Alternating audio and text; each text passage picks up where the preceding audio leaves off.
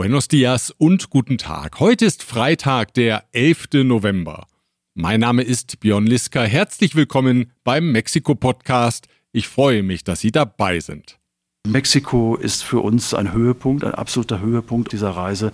Das sagt Peter Korneffel. Er ist Experte für Alexander von Humboldt und war jetzt mit einer Besuchergruppe 60 Tage lang auf den Spuren des Forschungsreisenden. Das ganze Gespräch hören Sie etwas später in dieser Ausgabe. Zunächst einmal blicken wir auf den Arbeitsmarkt, der im Oktober einen Rekordmonat verzeichnet hat. Es sind so viele neue Jobs entstanden wie nie, seitdem die Arbeitsmarktdaten aufgezeichnet werden, nämlich 208.000 formelle Arbeitsverhältnisse. 68 Prozent der neuen Jobs sind zeitlich unbefristet. Das meldete das staatliche Versicherungssystem IMS. Im Jahresverlauf sind demzufolge knapp eine Million neuer Jobs entstanden. Der goldene Oktober gibt Anlass zu Optimismus. Optimistisch sind auch die Mitglieder der deutsch-mexikanischen Industrie- und Handelskammer CAMEXA. Das zeigen die Ergebnisse der Herbstumfrage World Business Outlook. Obwohl bereits 63 Prozent der Kammermitglieder die aktuelle Geschäftsentwicklung ihres Unternehmens als gut bezeichnen, erwarten 47 Prozent ein noch besseres Ergebnis in den nächsten zwölf Monaten. 45 Prozent gehen von einer stabilen Entwicklung aus und lediglich 8% befürchten eine Verschlechterung der Geschäftsentwicklung. Verhalten bleibt dagegen die Prognose für die mexikanische Konjunktur insgesamt. Damit setzt sich die Aussage der vergangenen Umfragen fort, Optimismus für die eigene Geschäftsentwicklung, aber Zurückhaltung mit Blick auf die Entwicklung des Landes. Weiterhin verschlechtert hat sich die Wahrnehmung der Sicherheitslage im Land. 56 Prozent der Mitglieder sehen eine im Vergleich zum Frühjahr des Jahres nochmals größere oder gar viel größere Auswirkung der Unsicherheit auf die Geschäftsaktivitäten. Die Ergebnisse können Sie im Detail in der aktuellen Newsletter-Ausgabe der AHK Mexiko einsehen, auf die wir von unserer Homepage verlinken von mexikopodcast.info aus. Diese Ausgabe erreicht Sie mit der freundlichen Unterstützung der folgenden Unternehmen. Global Mobility Partners, Ihr Spezialist für Umzüge von und nach Deutschland. Emfra Industrial Equipment ist Ihr zuverlässiger Partner für die Beschaffung von Ersatz- und Verschleißteilen aus Europa in den Bereichen Elektrotechnik, Pneumatik und Hydraulik. Evonik, ein weltweit führendes Unternehmen der Spezialchemie. Chloemecom, Technologien für die Automatisierung und die Energieverteilung in der industriellen Anwendung. Kernliebers, der globale Technologieführer für hochkomplexe Teile und Baugruppen mit den Schwerpunkten Federn und Standsteile. Am Sonntag finden Protestmärsche zur Verteidigung des Nationalen Wahlinstituts INE statt. Die größte Demonstration wird in der Hauptstadt erwartet und soll vom Angel de la Independencia zum Monument der Revolution führen. Einziger Redner bei der Kundgebung wird José Woldenberg sein. Er war der erste Präsident des INE, das als ein wichtiger Stabilitätsfaktor der jungen mexikanischen Demokratie gilt. Zugleich allerdings gilt die mexikanische Demokratie als eine der teuersten der Welt. Die Kosten für die Wahlen sind immens. Präsident Andrés Manuel López Obrador bezifferte die Ausgaben in dieser Woche auf umgerechnet eine Milliarde Euro pro Jahr. ¿Por qué México va a destinar 20 mil millones de pesos cada año para elecciones? Es el país que gasta más en la organización de elecciones, habiendo tantas necesidades. Seine Schlussfolgerung, er will die Parteienfinanzierung und auch die Rolle der Parteien kräftig beschneiden und weitere Elemente einer direkten Demokratie einführen. Das Volk soll einen immer größeren direkten Einfluss auf Entscheidungen und Personalauswahl haben. Im Fall des INE soll es das Führungsgremium in direkter Wahl bestimmen.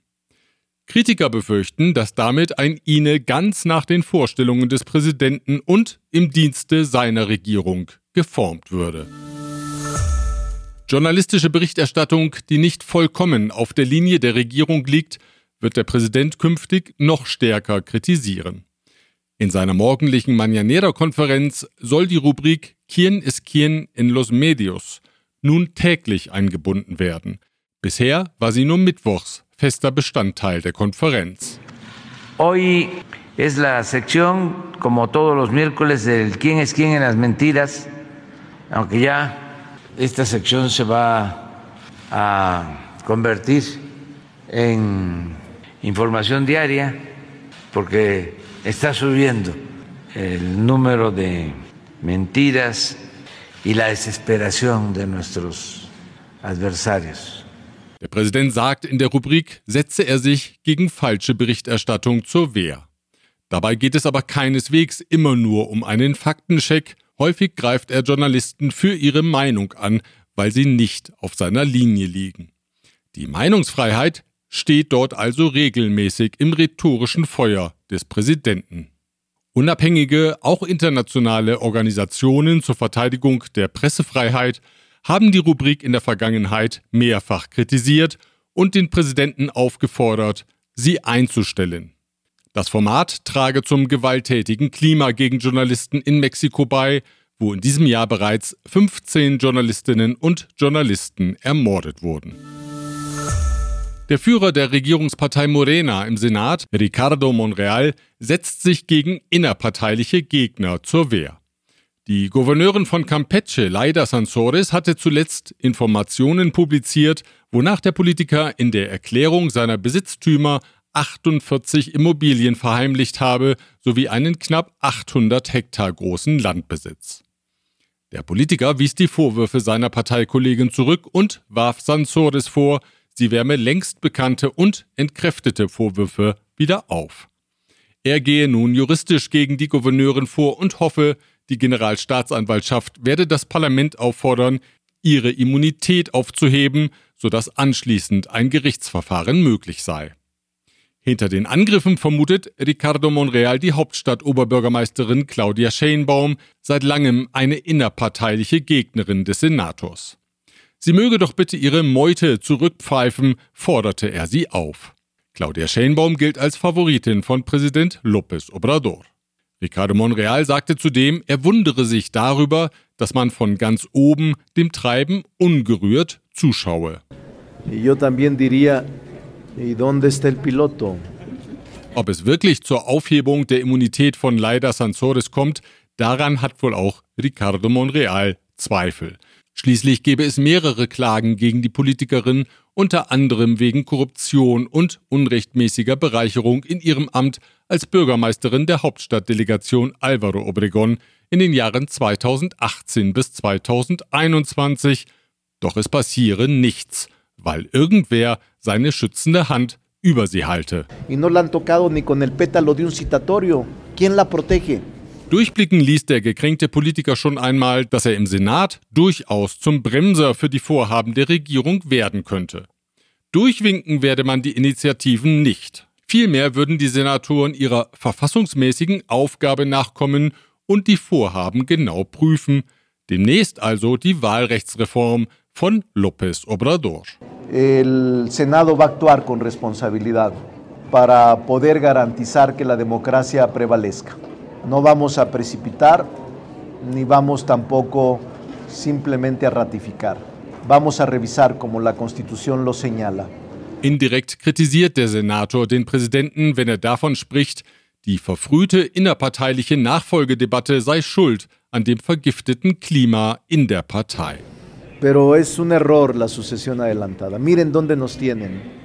In klarer Abgrenzung zur aggressiven Rhetorik des Präsidenten sagte Monreal, er stehe für Versöhnung.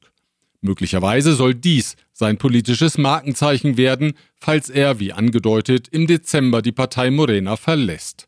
Eine Unterstützerplattform für Ricardo Monreal startete vor wenigen Tagen unter dem Namen Reconciliación por México und Monreal gab schon mal die Richtung vor. Nosotros no queremos el pleito. Nosotros no queremos el odio.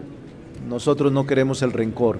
Mit der Aussöhnung in der Partei Morena wird es aber wohl nichts mehr. Da gab sich der Senator kämpferisch. Si van a atacarme y a destruirme, que comiencen, porque les va a costar trabajo. Die neue Wirtschaftsministerin Raquel Buenrostro hat ihre Amtsvorgängerin Tatjana Cloutier dafür kritisiert, ihre Verteidigungsstrategie gegenüber der US-Regierung nicht mit anderen Ressorts der Regierung abgesprochen zu haben. Die USA und Kanada haben bekanntlich Schiedsverfahren gegen Mexiko angestrengt, weil sie die mexikanische Energiepolitik als diskriminierend gegenüber ihren Unternehmen empfinden. Cloutier und ihr Team hätten sich zu sehr auf eine rechtliche Argumentation gestützt und die politische Komponente nicht ausreichend beachtet, monierte Buen Rostro jetzt. Namentlich Energieministerin Rosionale und der Chef des staatlichen Stromversorgers CFE, Manuel Bartlett, dürften sich nicht ausreichend einbezogen gefühlt haben. Die beiden Politiker gelten als Hardliner und Fürsprecher einer nationalistischen Energiepolitik.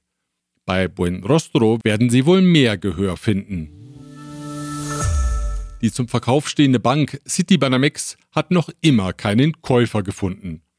Auch nach einem Verkauf will sich die Citigroup aber nicht völlig aus dem Markt zurückziehen, sondern ihre Großkunden weiter betreuen. Dafür hat sie nun Medienberichten zufolge die Banklizenz der Deutschen Bank in Mexiko erworben. Eine goldene Zukunft der mexikanischen Wirtschaft sieht der Unternehmer Carlos Slim Helu. Vor Jurastudenten der staatlichen UNAM-Universität in Mexiko-Stadt sagte er, die wirtschaftliche Konfrontation der US-Regierung mit China bringe Mexiko Vorteile. Was bisher in China produziert wurde, werde künftig in Mexiko gefertigt, so der Milliardär. Kein anderes Land in geografischer Nähe zu den USA biete eine vergleichbare Infrastruktur und derart wettbewerbsfähige Löhne wie Mexiko. Die Entwicklung bietet die Chance, an die Boomjahre 1952 bis 1970 anzuknüpfen, als die Wirtschaft des Landes ein jährliches Wachstum von über 6 Prozent aufwies. Diese Ausgabe erreicht sie auch mit der freundlichen Unterstützung der folgenden Unternehmen. ICUNet Group wir beraten, trainieren und begleiten Ihr Unternehmen und Ihre Assignees interkulturell weltweit. German Center Mexiko. Büros, Beratung und Netzwerke unter einem Dach. Rödel und Partner. Ihre maßgeschneiderte Wirtschaftskanzlei. Ascens Blue. Ihr deutschsprachiger Personalrecruiter in Mexiko von Wobesser y Sierra. Ihre Anwaltskanzlei mit einem spezialisierten German Desk. Am gestrigen Donnerstagabend zeichneten die Organisatoren des deutschen Walter Reuter Journalismuspreises in Mexiko zum 16. Mal einen kritischen und unabhängigen Journalismus aus. Thema war in diesem Jahr die Ausbeutung der Naturschätze im Land. Prämiert wurden Arbeiten rund um Themen wie den Lithiumabbau, die Überfischung vor der Küste Yucatans, den Bau der Zugstrecke Tren Maya und die lautlos sterbenden Palmen in Mexiko-Stadt. Bei der Veranstaltung im Goethe-Institut in der Hauptstadt betonte Deutschlands Botschafter in Mexiko Wolfgang Dold die Einzigartigkeit des Preises. No hay ningún otro país en el mundo donde la Embajada de Alemania y todas las grandes instituciones alemanas otorguen en conjunto y estrechamente coordinados un premio similar y apoyen así al periodismo de calidad. Die Vorsitzende der Jury, die Journalistin Carmen Aristegui, erinnerte an die unverändert schwierigen Arbeitsbedingungen der Journalistinnen und Journalisten im Land. No podemos eh, cerrar un encuentro de periodistas y de reconocimiento a periodistas sin insistir en que el Estado mexicano tiene que activar todo lo que haya que activar para que cada uno de los asesinatos de hombres y mujeres en el país no solamente de periodistas, por supuesto, porque estamos hablando de un cúmulo inmenso de personas muertas, desaparecidas y periodistas asesinados, y cada uno de estos casos, por más eh, utópico que pueda parecer, debe exigirse su esclarecimiento y justicia para cada uno y cada una de ellas. Koordiniert wurde der Preis auch in diesem Jahr von Anna Jacobi. Weitere Informationen und die Links zu den ausgezeichneten Arbeiten finden Sie auf der Homepage des Preises, auf die wir von mexikopodcast.info verlinken. Im Alter von 98 Jahren ist der Architekt Agustin Hernández Navarro gestorben. Er gilt als letzter Vertreter der modernen mexikanischen Architektur und verband Bauhauselemente mit prähispanischer Architektur. Sein bekanntestes Bauwerk ist das Colegio Militar im Süden der Hauptstadt, das die Fläche von 35 Fußballfeldern umfasst. Die Bauten wirken modern, gigantisch und durchaus brutal, wohl ein Grund, warum im Colegio Militar vor 30 Jahren der Film Total Recall mit Arnold Schwarzenegger gedreht wurde. Hernandez, der bis an sein Lebensende arbeitete, starb jetzt an einer Influenza-Infektion in Mexiko-Stadt, in der Stadt, wo er 1924 das Licht der Welt erblickt hatte. Peter Korneffel ist Autor, Journalist und Reiseleiter und er ist ein ausgezeichneter Kenner des Lebens und Schaffens von Alexander von Humboldt. Gemeinsam mit einer Reisegruppe aus Leserinnen und Lesern der deutschen Wochenzeitung Die Zeit war er jetzt 60 Tage lang auf den Spuren des deutschen Forschungsreisenden. Die Reise führte die Gruppe nach Kuba, Kolumbien, Ecuador, Peru und Mexiko, wo ich vier Tage vor dem Rückflug mit Peter Korneffel gesprochen habe. Was, so habe ich zunächst einmal gefragt, was beeindruckt die Teilnehmer auf der Reise auf den Spuren von Humboldt denn besonders? Ich glaube, Alexander von Humboldt ist halt der Reiseleiter, wenn man so möchte, im übertragenen Sinne. Er hat das vorweg äh, genommen, äh, vorweg erlebt, vorweg beschrieben, gezeichnet, äh, vorgezeichnet für uns, die wir jetzt 2022 auf seiner Fährte reisen. Das heißt, äh, diese 60-tägige Reise der Zeit auf den Spuren Alexander von Humboldts kennt über 200 Originalschauplätze von Alexander von Humboldt, äh, die wir aufsuchen. Es gibt natürlich noch viel, viel mehr.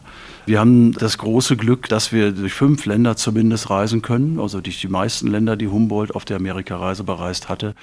Und wir finden überall diese Anknüpfungspunkte. Wir finden nicht nur Erinnerungsplaketten oder Schilder oder Statuen. Wir finden Gebäude, Berge und auch Landschaften, die er beschrieben hat. Und wir finden sie auch in ihrer Veränderlichkeit wieder. Und das ist eigentlich das, äh, was uns auch äh, in die Aktualität zurückholt. Wir haben durch Alexander von Humboldt auch den äh, Humboldtschen Blick aufgesetzt, weil Humboldt war ja zwischen 1799 und 1804 durch Amerika gereist um über die Aktualität Dinge zu sammeln, zu erforschen, zu erfragen, zu verknüpfen. Und äh, das tun wir heute auch mit der Aktualität, die Länder wie Kuba, Kolumbien, Ecuador, Peru und natürlich auch Mexiko uns heute anbieten. Entdecken Sie denn auf diesen Reisen noch neue Facetten an Humboldt? Immer, ich entdecke immer Neues. Zum einen ist das Schriftwerk so gewaltig, es ist so facettenreich, dass ich es gar nicht komplett lesen konnte. Es gibt, glaube ich, niemanden, der Humboldt komplett gelesen hat. Und so stöber ich immer wieder oder stoße auf Briefe, die irgendwo gefunden wurden in Archiven, finde Randbemerkungen, äh, denen ich nachgehe, finde plötzlich Gebäude, in denen er gewohnt hat und finde in seinen äh, Aufzeichnungen im Tagebuch, in Briefen, in anderen Schriften, vielleicht auch im Hauptwerk des Kosmos manchmal, äh, Geschichten, die mit diesen Orten, diesen Gebäuden und seinen Gastgebern verbunden sind. Und das sind Dinge, die mich immer wieder überraschen. Ich habe beispielsweise äh, in Peru, wo wir mit einer Nichtregierungsorganisation die Minengebiete im Norden des Landes aufgesucht haben, fand ich auf einmal wieder in einer Aufzeichnung von 1802 in seinem Tagebuch, wo er gesagte, das mit dem Silberbergbau, das ist eventuell für Spanien hochinteressant, aber es hat gewaltige Auswirkungen auf den Wasserhaushalt der Anden. Und das Zweite, was er sagte, die Bergbaumethoden sind so miserabel, 1802 wohlgemerkt, Sie könnten viel einfacher und viel besser gestaltet werden, auch weniger auf dem Rücken der Arbeiter. Viel mehr Arbeitsschutz könnte angewandt werden, aber das Kapital ist nicht dazu bereit. Das ist ein Satz von 1802. Und das Gleiche haben wir 2022 von der Nichtregierungsorganisation gehört. Natürlich gibt es moderne Formen des Silberabbaus, des Silberbergbaus, äh, wo es Kreisläufe gibt für die chemischen hochgiftigen Stoffe, die eingesetzt werden, aber sie werden oft nicht angewandt aus Kostengründen. Das ist das Gleiche, was Humboldt 1802 schon gesehen hat. Lassen Sie uns noch kurz auf Mexiko blicken. Mexiko im Wandel der Zeit. Wie präsentiert sich Ihnen das aktuelle Mexiko? Denn Sie waren ja auch schon mehrfach hier im Land. Wie nehmen Sie das aktuelle Mexiko im Vergleich zu vorherigen Besuchen wahr? Ja, ich kenne Mexiko seit vielen Jahren, aber ich äh, bin nicht jedes Jahr hier. Ich war vielleicht äh, vier oder fünf Mal dort äh, als Reporter, als Reiseleiter der Zeit, auch privat. Ich sehe Mexiko als ein extrem dynamisches Land was äh, lange schon kein Entwicklungsland mehr ist, sondern ein, ja, ein Industrieland, eine Zwischenschwelle und Industrie irgendwo angesiedelt. Es ist, wächst rasant.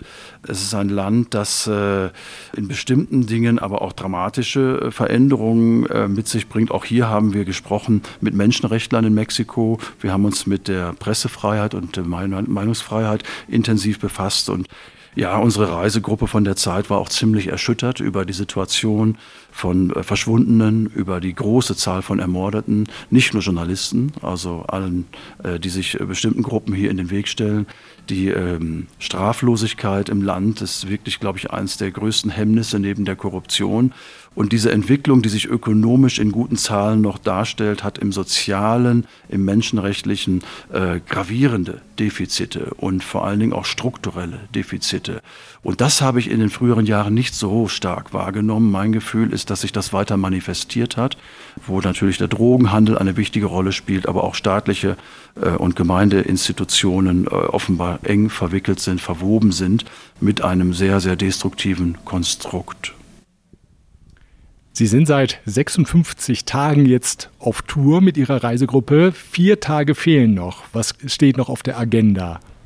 Nun, wir sprechen jetzt gerade in Puebla miteinander und wir fahren jetzt noch ähm, über äh, einzelne Ausgrabungsstätten äh, wie äh, Cantona äh, nach Jalapa, befassen uns da auch noch mit den Olmeken selbstverständlich im Anthropologischen Museum und werden dann in vier Tagen in Veracruz sein, da wo auch Alexander von Humboldts äh, Reise 1804 endete, wo er dann mit einem Abstecher über Kuba und einem kurzen Besuch bei Thomas Jefferson in den USA zurückreiste nach Europa. Wohlweislich nicht nach Spanien, sondern nach Frankreich, weil mittlerweile war er ein ausgewiesener Kolonialismuskritiker geworden, was am Anfang der Reise für ihn noch nicht so klar und deutlich war, sondern eher etwas verschwommen.